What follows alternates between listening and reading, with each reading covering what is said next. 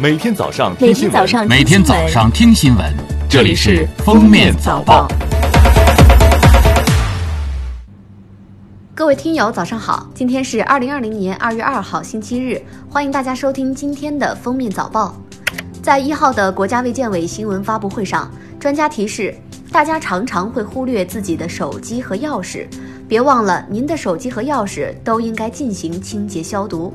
可以用含酒精的消毒剂，或者用酒精棉片擦拭清洁。同时，儿童佩戴口罩和摘取口罩和成人一致。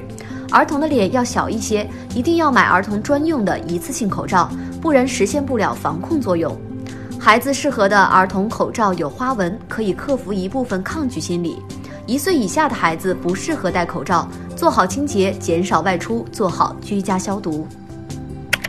针对新型冠状病毒肺炎是否有母胎传播状况，北京大学第三医院产科主任、国家产科质控中心副主任赵阳玉回应称，目前没有足够证据数据证实新型冠状病毒感染是否有母胎传播风险。一号，据工信部消息，依据国务院办公厅关于组织做好疫情防控重点物资生产企业复工复产和调度安排工作的紧急通知。切实做好新型冠状病毒感染肺炎疫情防控工作，解决防控物资需求，请各省区市人民政府及交通运输部将红外体温检测仪及配套零部件等产品纳入疫情防控重点物资生产运输保障工作，帮助企业及时解决生产经营中遇到的困难和问题。二月一号，人民银行等五部门联合印发。关于进一步强化金融支持防控新型冠状病毒感染肺炎疫情的通知，对因感染新型肺炎住院治疗或隔离人员、疫情防控需要隔离观察人员、参加疫情防控工作人员以及受疫情影响暂时失去收入来源的人群，要求金融机构在信贷政策上予以适当倾斜，灵活调整住房按揭、信用卡等个人信贷还款安排。合理延后还款期限，疫情期间因不便还款发生逾期的，不纳入征信失信记录。经湖北黄冈市新型冠状病毒感染的肺炎疫情防控工作指挥部研究，决定从二月一号起，在黄冈市区范围内实行居民出行管控措施，即日起严格控制市区居民出行。每户家庭每两天可指派一人上街采购生活物资，其他人员除生病就医、疫情防控工作需要，在商超和药店上班外不得外出。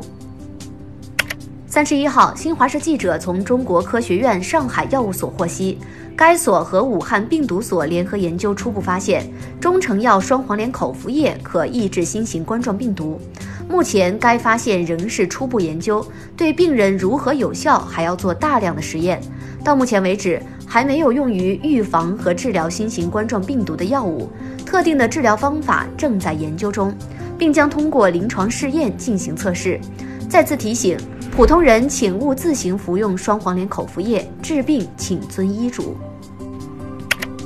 湖北省民政厅决定，自二零二零年二月三号起，全省各婚姻登记机关暂停办理所有婚姻登记业务，具体恢复时间视疫情防控情况另行通知，请各婚姻登记机关提前发布公告，并做好解释工作。武汉市政府党组成员李强在湖北新型冠状病毒感染的肺炎疫情防控工作例行新闻发布会上透露。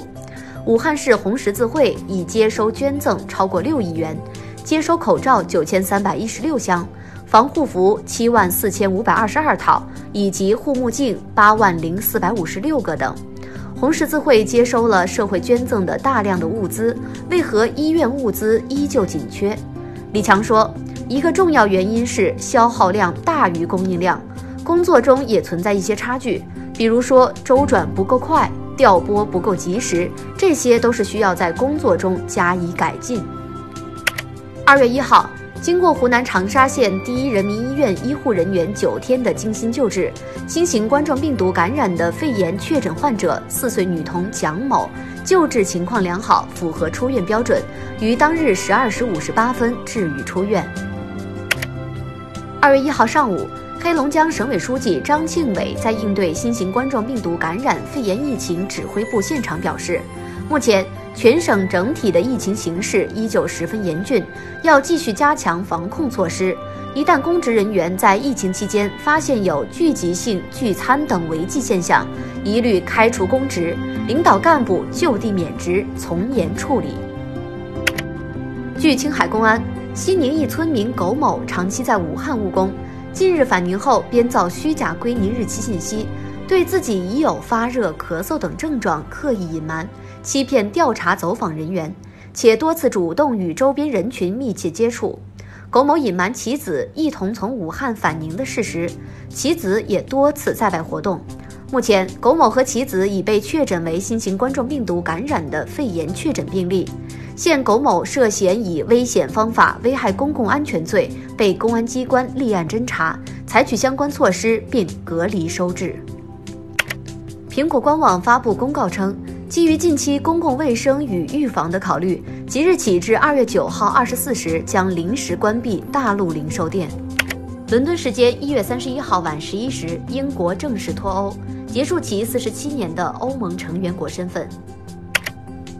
当地时间三十一号下午，美国卫生与公众服务部长宣布，美国进入公共卫生紧急状态。从美东时间二月二号下午五时开始，过去十四天内曾到访中国的外国人将被暂时禁止入境。截至一月三十一号，日本国内新型冠状病毒感染者总数为十七人。东京奥组委当天发表声明说。计划于七月二十四号开幕的二零二零年东京奥运会不会因疫情而取消。东京奥组委将会与国际奥委会等相关组织密切合作，采取必要的应对措施。